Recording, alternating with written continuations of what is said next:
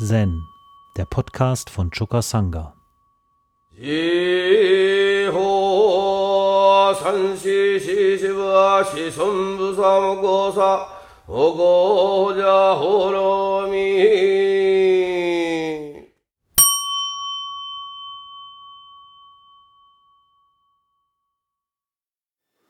Das heutige Beispiel ist Hikigan Roku Nummer 33. Shinso Osho besucht Shifoku. Shinso kam, Shifuku zu besuchen. Shifuku zeichnete einen Kreis in die Luft. Shincho sagte, ich habe keinen besonderen Grund hierher zu kommen. Warum machst du dir die Mühe, einen Kreis zu zeichnen? Shifuku ging hinaus und schloss die Tür zu seinem Zimmer. Setcho sagt, Shinzo hat nur ein Auge. Und in seinem Gedicht sagt Setcho, perfekt der Kreis rein der Ton, leuchtend und großzügig die Jade-Einfassung, mit der Pferde und Maultiere beladen sind, verfrachtet an Bord der eisernen Boote, denen gegeben, die erkennen den Frieden und die Freiheit von Land und Meer. Er legte das Gerät ab, um die Schildkröte zu angeln. Setcho sagt an dieser Stelle, die Mönche in aller Welt können da nicht herausspringen.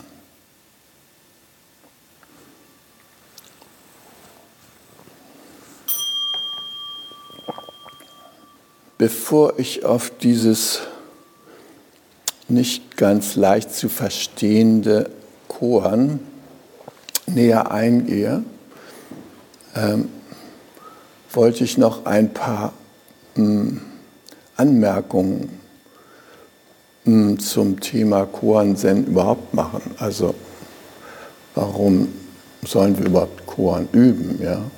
Wenn man sich so einen Koan da anhört, dann fragt man sich, äh, wie? Was, was kann ich denn da für einen Saal? Für einen Saft draus saugen oder sowas. Ja.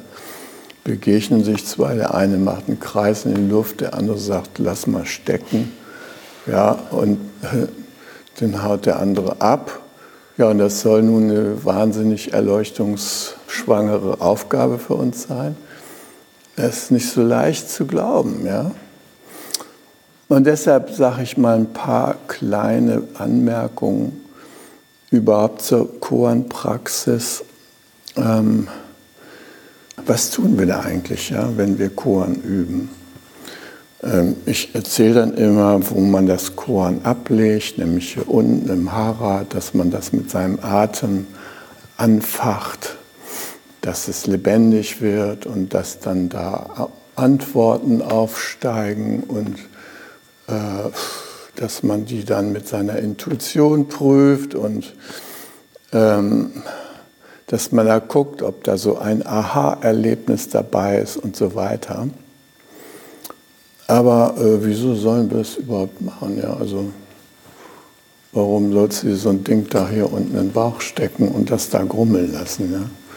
Ist doch echt eine Frage. Ja? Also wir sind im dritten Jahrtausend jetzt muss das noch sein? Wir haben doch alle iPhones und können unsere Fragen jederzeit im Internet stellen und Siri hat auch schon Antworten da parat, ja, wenn man es richtig macht. Ich greife mal das Mumonkan auf. Das ist ja die erste klassische Choransammlung, mit der wir uns ähm, praktisch befassen.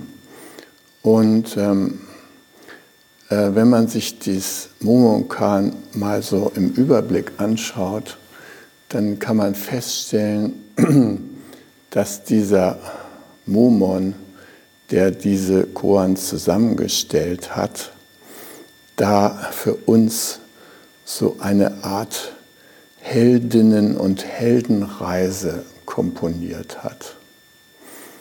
In dieser Heldinnen- und Heldenreise, da kommen wir bei den Koans an verschiedene Ufer.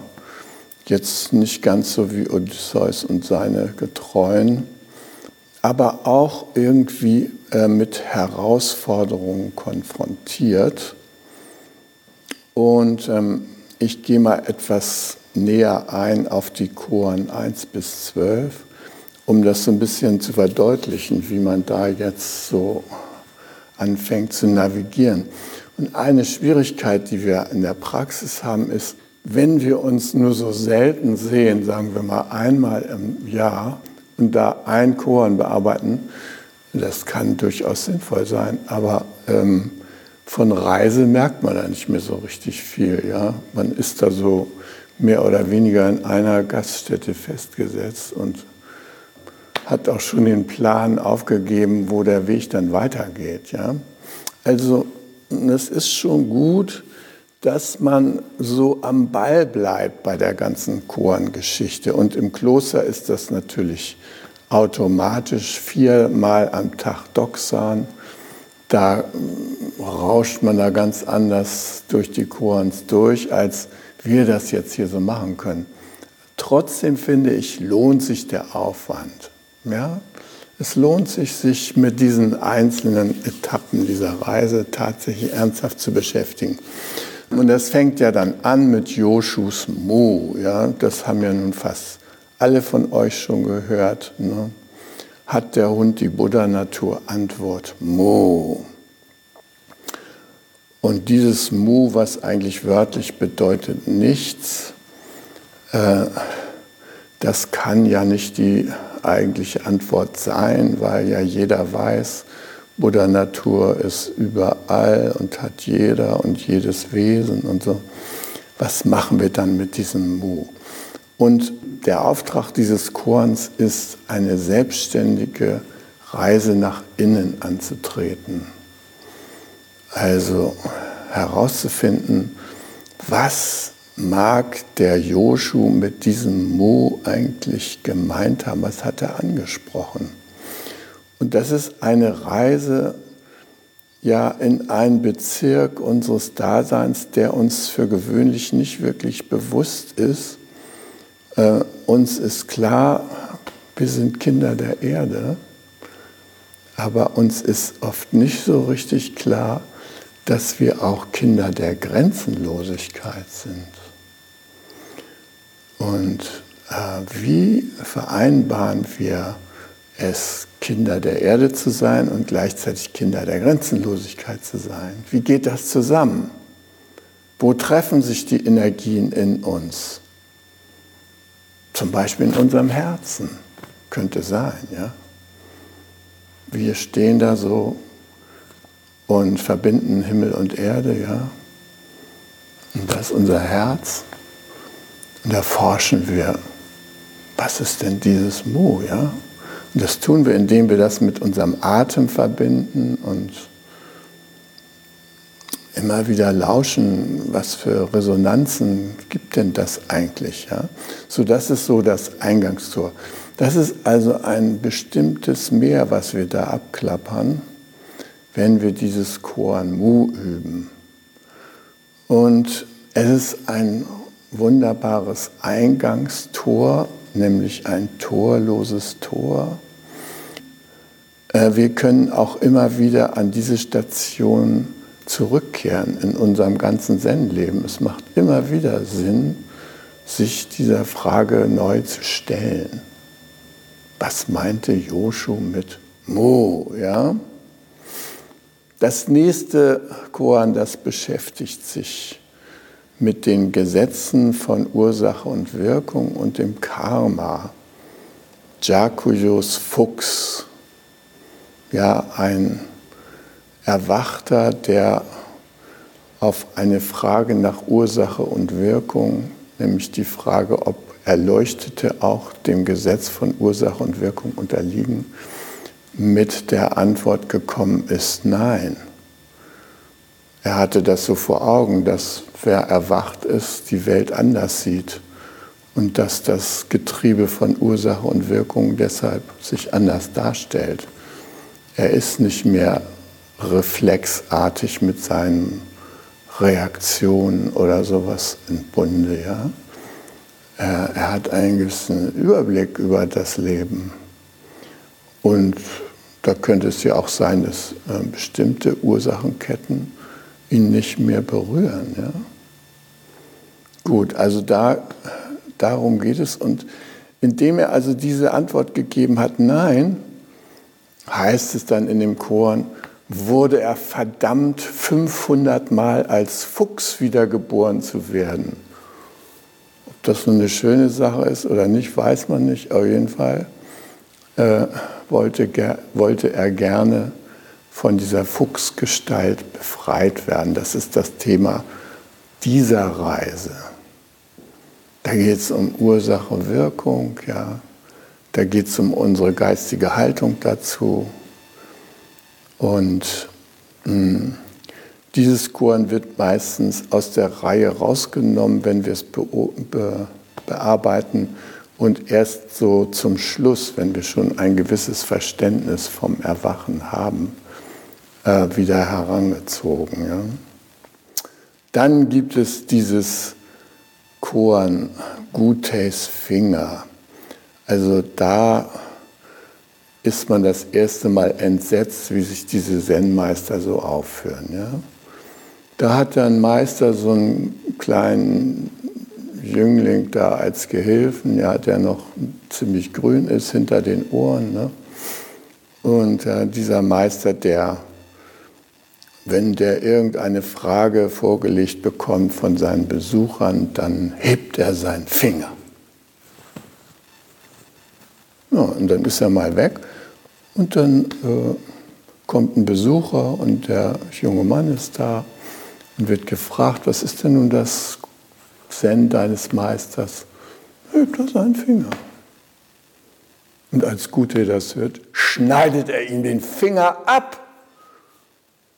Grausam, wie die da vorgehen, ja. Und dann ruft er dem schreienden Jungen noch hinterher,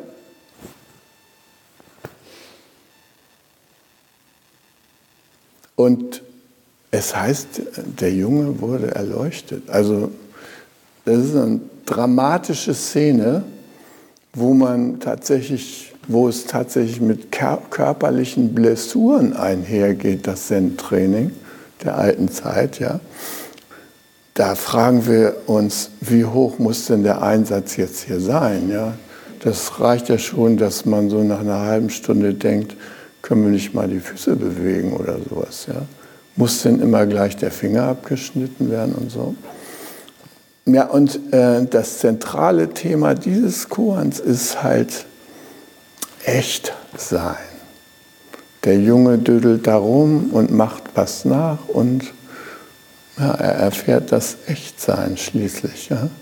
Nämlich sein eigenes Schreien wird ihm bewusst dass das echt ist, was da aus ihm rauskommt. Ja? Und dieses Koran ist das Koran Echtheit vor Schönheit. Ja? Und das ist ein ganz großes Thema für viele von uns. Also glaubt nicht, dass ihr das Meer der Echtheit überspringen könnt. Ja? Da müssen wir alle durch. Ganz interessant ist in den Anmerkungen da noch eine Geschichte, als Gute selber noch nicht erwacht war. Äh, da hat er sich also so angestrengt in eine einsame Höhle und hat da meditiert von früh bis spät und hat er mal gewartet, dass jetzt mal Avalokiteshvara vorbeikommt und ihm den entscheidenden äh, Anstoß gibt, damit er endlich durchbricht. Und statt Avalokiteshvara kommt da die Nonne Jisai an, ja? mit einem Hut auf. Und die geht so dreimal um ihn herum. Ja? Dann sagt sie, na, willst du nicht ein Wort sagen? Es sprach äh, eine Frau dabei mit. Ne? kann er nicht mit umgehen. Ne? Und dann geht sie nochmal raus, dann kommt sie wieder rein, macht nochmal die Runde. Ihm fällt nichts ein, wie er sie ansprechen kann. Ja? Nochmal und er versagt. Und das geht ihm so dermaßen nach, dass es ihm nicht möglich war, dass er so borniert war in seinem Geübe und seiner Suche nach Erleuchtung, dass er die Schönheit dieser Nonne einfach nicht sehen konnte. Blind vor Eifer. Auch ein Thema von uns. Ja? Das Schöne sehen wir plötzlich nicht. Weil so, ich will jetzt endlich, optimiere mich und so. Ja, haut nicht hin. Ja. Eine andere Station ist dann, der Fremde aus dem Westen hat keinen Bart. Ja, da ist eine interessante Frage. Wer ist eigentlich der Fremde? Na? Was ist denn da eigentlich fremd? Was ist überhaupt fremd? C.G. Jung hat ja ins Buch Geheimnis der goldenen Blüte dargelegt, dass wir uns den östlichen Wahrheiten öffnen als Westler, weil wir mit dem uns fremd gewordenen Innern, Inneren unserer Seele ja, nicht mehr im Kontakt sind. Und da machen wir diesen Umweg über den Osten und seine Weisheiten und so weiter und dann können wir plötzlich die Schätze des Ostens in uns selber entdecken. Und dann sind sie natürlich nicht mehr fremd, aber am Anfang sind sie fremd. Ja, und diese Schätze der Fremdheit in uns zu heben, das ist unter anderem das Thema dieses Chorens. Man könnte auch sagen, es ist in gewisser Weise das Thema Fremdheit in Freundschaft wandeln den Buddha nicht da als so was Heiliges, Unantastbares irgendwo in der Ferne so zu sehen, an das ich nie heranreiche, das mir immer fremd bleibt, dazu eine andere Beziehung zu bekommen. Diese Wesenszüge des Buddha oder des Bodhidharma in mir selber zu lokalisieren. Ja? Das ist natürlich innere Arbeit, das fällt uns nicht in den Schoß. Und das ist wieder ein Meer, das wir da durchschiffen. Dann haben wir das nächste Chor, ist Kyogens Mann im Baum. Der hängt da, äh, hält sich gerade mal noch so mit den Zähnen fest, ja, schwebt über einem tiefen Abgrund kein Schwein weiß, wie er in diese Lage gekommen ist, aber er, er ist in der Lage, wird so geschildert. Und dann kommt noch einer vorbei und fragt ihn nach dem Sinn des Lebens. Ja. Das ist eigentlich so der Prototyp der sinnvollen Antwortsituation. Ja, jetzt sollst du da und äh, äh, äh, ja, ist nicht so leicht, da jetzt was zu sagen. Naja, und ähm, also die Konfrontation mit der Ausweglosigkeit, ja, das ist ein sehr großes Meer, was wir da durchschiffen, weil wir uns natürlich in unserem normalen Leben häufig fühlen, dass wir in einer ausweglosen Situation sind. Jetzt denken wir, die ganze Menschheit ist in einer ausweglosen Situation. Klimakatastrophe. Was werden wir machen, wenn wir alle da bei drei Grad plus verschmoren, weil man doch die Öfen nicht rechtzeitig abgestellt kriegt und so weiter. Also, wir gehen da auf so eine gewisse Ausweglosigkeit hinzu. Und hier, der ist natürlich in so einer echten Verzweiflung. Ja? Wir fangen ja gerade erst an, so ein bisschen Verzweiflung zu kriegen. Ja? Und sogar Armin Laschet und so und der gute Scholz, die kriegen schon so ein bisschen die Motten und denken, Mann, Mann, Mann, das geht nicht mehr so weiter. Man kann nicht einfach die Kohlekumpels immer hier kommen, ihr kriegt doch Subventionen und so, macht mal weiter, Erkelenz, oh, da hinten, das bauen wir noch ab, das sind noch ein paar tausend Millionen Tonnen, aber dann, dann wird es vorbei sein. Geht nicht mehr, ja. Also in dieser Bundestagswahl wird man sehen, wie sich die Sorgen der Beteiligten tatsächlich in Wählerstimmen ummünzen werden. Ja. Kurz und gut, im Zen gilt der Grundsatz, bist du in einer ausweglosen Situation, mach Ausweglosigkeit zu deinem Weg. So, nicht hier mit Lösungen rumfummeln und so weiter. Nee, geh richtig rein in die Ausweglosigkeit. Dann kannst du Fortschritte machen.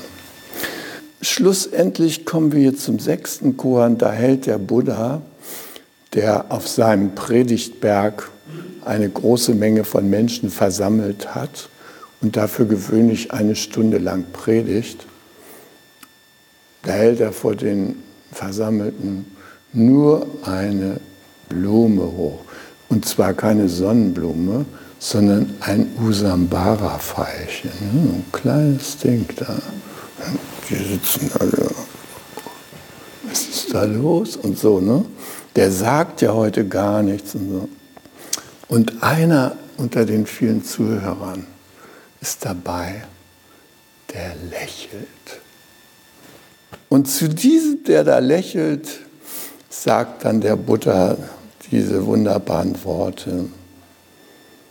Ich habe das wahre Dharma-Auge, den wunderbaren Geist des Nirvana, die wahre Form des Formlosen und das einzigartige Dharma-Tor die nicht von Worten abhängen und außerhalb jeder Lehre übermittelt werden. Dieses habe ich Kasyapa übertragen. Also, da erkennen sich zwei wieder. Und das ist der interessante Punkt in der Zen-Entwicklung, dass wir an diesem Punkt des sich gegenseitig Wiedererkennens schlussendlich geraten. Das ist kein Utopia oder sowas, wo man nicht hinkommen kann. Nee, das ist ein reales Ufer, an das man gelangen kann. Aber ihr hört schon, also da, was der Buddha da überträgt, das ist da schon eine ganz schöne Nummer. Ja. Und für uns ist die Geschichte deshalb wichtig, weil wir so etwas kennen wie eine Übertragungslinie im Zen. Das heißt, ähm, die Fähigkeit zur Belehrung über Heldengeschichten, die kann man lernen, kann man auch übertragen bekommen. Und da gibt es so ein gewisses Authentizitätsverfahren, wo man sagt, okay, ähm, ich bestätige dir das, sagt der Lehrer zu seinem Schüler und gibt ihm eine schriftliche Urkunde. Davon handelt also diese Übertragung. Im Falle von, von Buddha wurde nichts schriftlich übertragen, weil es noch keine Schrift gab, sondern da wurde das Gewand und die Bettelschale des Buddha weitergegeben. Das waren auch Zeichen die man erkennen konnte. Ja. Dann geht es weiter mit einem alltäglichkeitsbezogenen Koan. Da kommt nämlich so ein Mönch, der gerade so mehr oder weniger frisch im Kloster angekommen ist, zu Joshu und will natürlich gerne so schnell wie möglich zum Erwachen kommen. Das ist so, eine interessante Frage, äh, wie wo befindet sich eigentlich dieses Erwachen? Ist es vor mir? Ist es neben mir? Ist es hinter mir? Äh, wo finde ich das? Ja? Und ähm, dieses Korn heißt äh, Basteine Schalen. Ja? Also der junge Mann da will das gerne wissen, wie man da auf kürzesten Wege vorankommt. Und Joshu sagt nur, hast du schon gegessen? Ja, ja, dann wasch doch mal deine Schalen. Und es ist auch ein Korn, was uns jetzt besonders herausfordert. Wir stehen jetzt in der Klimakatastrophe und sind mit den Folgen unseres eigenen Handelns konfrontiert. Ja? Und ähm, im Zen gilt ja dieses Spurlosigkeitsprinzip. Also nicht die dicke Nummer machen und mit dem breiten Reifen durch die Geschichte fahren und endlose Spuren von Leid und vielleicht auch ein bisschen von Freude zu hinterlassen, sondern den Planeten so wieder zurückzugeben, wie wir ihn übernommen haben, möglichst noch besser. Und das ist das Thema mit dem Schalewaschen. Ja? Mach die Dinge zu Ende. Bring sie so weit, dass du niemand mehr mit den Folgen deines eigenen Handelns behelligst. Und das ist eine großartige Übung. Schließt mal kurz die Augen und guckt mal an, was alles unerledigt bei euch zu Hause rumliegt. Ja? dann wisst ihr, wie wirksam das ist, sich in dieses Meer zu begeben. Das Meer des Aufklarens, des Erledigens, des zu Ende Bringens, der Nachsorge. Dann kommt Kechu, der erste Wagenmacher. Na, das war eine Revolution, das war sozusagen äh, der Computer des Altertums, das Rad das hat die ganze Kultur revolutioniert. Ja? Da trottete man nicht mehr hinter äh, Maultieren und Pferden her und pflanzte da vor sich hin. Nee, da wurde der Wagen erfunden, mithilfe des Rades. Und da wird dann so in dem Korn die Frage gestellt, stell dir vor, man würde dem Wagen alle Speichen, Räder abnehmen und sogar noch die Achse. Was hättest du dann? Oh, da können wir uns so richtig tummeln in unseren Konzepten. Das ist so ein Korn da. Da geht man rein und dann werden wir zu Wagenkonstrukteuren und der Wagen ist dann das Symbol für dies und jenes. Und das ist alles nicht. Ja, kein Konzept. Dann kommt ein schönes Koan, Nummer 9, Daitsu Chisho Buddha. Der sitzt da mehrere Weltzeitalter. Also ein Weltzeitalter äh, oder sagen wir mal fünf Weltzeitalter machen das Entstehen und Vergehen eines Universums aus. Und der sitzt zehn Weltzeitalter. Und er sitzt, ohne ein Buddha zu werden. Und da sind die Mönche natürlich neugierig. Wir sitzen ja schon hier mehrere Stunden am Tag. Der, der, zehn Kalpas hat der da gesessen, ist kein Buddha geworden. Keine schöne Perspektive, ja. Oh, oh, oh, oh, oh, worauf sollen wir uns einlassen? Fragen über Fragen. Und das Interessante an diesem Daitsu Chishobuda, wenn wir den von innen erforschen, der da tatsächlich zehn Weltzeitalter leben kann. Ja. Sitzen, sitzen, sitzen, nur in der Stille. Dass an dem jede Frage irgendwie abprallt, ist ja wohl klar. Ja. Da können wir auch gleich äh, zum nächsten Felsen hingehen und sagen, äh, Sag mal, wie spät ist es? Ja? Kriegen wir auch keine Antwort. Also, aber das ist eine Power, wenn ihr den Daitsu Chisho Buddha in euch selber wachruft. Das werdet ihr merken. Da geht ihr in irgendeine Besprechung, wo nervige Leute rumsitzen, die Fragen stellen und ihr sitzt da. Daitsu Chisho Buddha. Lass sie reden. Es ist nicht das Wesentliche, was Sie berühren mit Ihren Fragen. Okay? Dann haben wir auch den Fall eines völlig verzweifelten, ja, wie soll man den nennen? Ich möchte jetzt nicht unsere Stereotypien für verzweifelte Menschen hier dem antragen.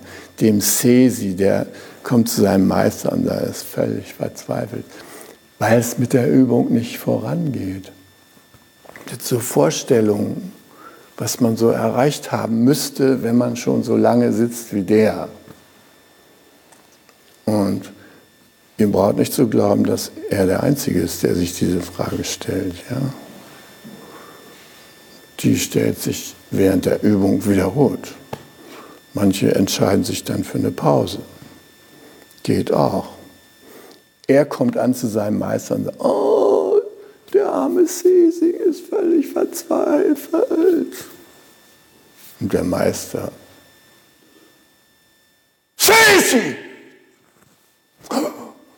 Da kommt er mit einem Schlag aus seiner Verzweiflung rausgefallen, ja, und wird geheilt von der Präsenz im Hier und Jetzt. Wenn wir im Hier und Jetzt wirklich präsent sind, dann können wir uns diese Sesi-Fragen sparen. Ja? Das Leben ist dann selbsterklärend im Hier und Jetzt. Wir kriegen alle Antworten, die wir brauchen, aus der Gegenwart des Präsentseins. Okay, das ist da ein Thema. Also keine 100 Stunden Psychotherapie, sondern ein wirksamer Schrei und er ist geheilt. Auch eine schöne Geschichte. Dann haben wir Nummer 11, Joshu besucht die Eremiten.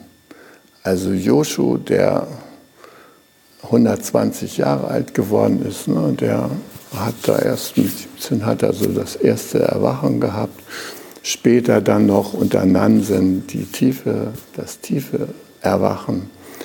Dann, als sein Meister gestorben ist, macht er noch 13 Jahre Tempeldienst da. Und mit 60 geht er endlich auf die Reise und denkt sich, ich check mal ab, was es im großen China an Meistern gibt und wie die so verfasst sind. Er ist also so richtig in Hippie-Laune. Und er geht 20 Jahre lang durch China, viele, viele tausend Kilometer und besucht einen Eremit und einen Meister nach dem anderen. Kommt auch bei Rinzai vorbei. Rinzai schüttet ihm, der hat sich gerade die Füße gewaschen und schüttet ihm zur Begrüßung das Fußwasser ins Gesicht und dann zieht sich Joshu zurück und sagt, den brauchst du nicht weiter zu testen, das ist schon okay. Ja. Aber bei den anderen, da testet er Rom und dann sagt er, naja, da könnte es noch etwas werden und bei dir, oh Gott, das ist ja schon wirklich phänomenal. Ja, diese Art von Reise macht er. Und wenn wir dieses Korn üben, dann wäre es schön, wenn wir auch unsere innere Freiheit spüren, die wir haben, dass wir uns in der Welt umtun können und dass wir der Welt begegnen können mit offenen Augen und völlig frei und dann nicht aus Konvention irgendwie was Schönes sagen müssen oder was Schlaues oder sowas. Nö, wir können einfach sagen, was unser Herz da hervorbringt. Ja. Dann geht es weiter mit Suigan. Der ruft ständig seinen Meister, seinen inneren Meister. Und der innere Meister sagt ihm was, ne? sei hellwach ne? und so weiter. Und ähm, das ist auch ein Mehr, den inneren Meister zu entdecken, zu wissen, wir bewegen uns als Meister, die üben in unserem Leben oder Meisterinnen, die üben, ja, sind die ganze Zeit am, am Üben. Und wir sind trotzdem gleichzeitig auch Meister unseres Lebens. Das ist eine schöne Botschaft, ja. Ja, und in dem Chor da schauen wir natürlich, was sagt denn dein eigener innerer Meister zu dir? Was der da in der Geschichte sagt, ist ja klar. Aber was sagt denn dein Meister zu dir? Wie spricht er dich an? Und unterscheidet er sich von deinem inneren Erzieher, der immer sagt, falsch, nicht so, anders, du schaffst es nie. Die Stimme ist nicht gemeint. Es ist der Meister gemeint, die Meisterin. Wie spricht die zu euch? Gut, das sind also die ersten zwölf und so geht es dann noch viele weitere Korans weiter.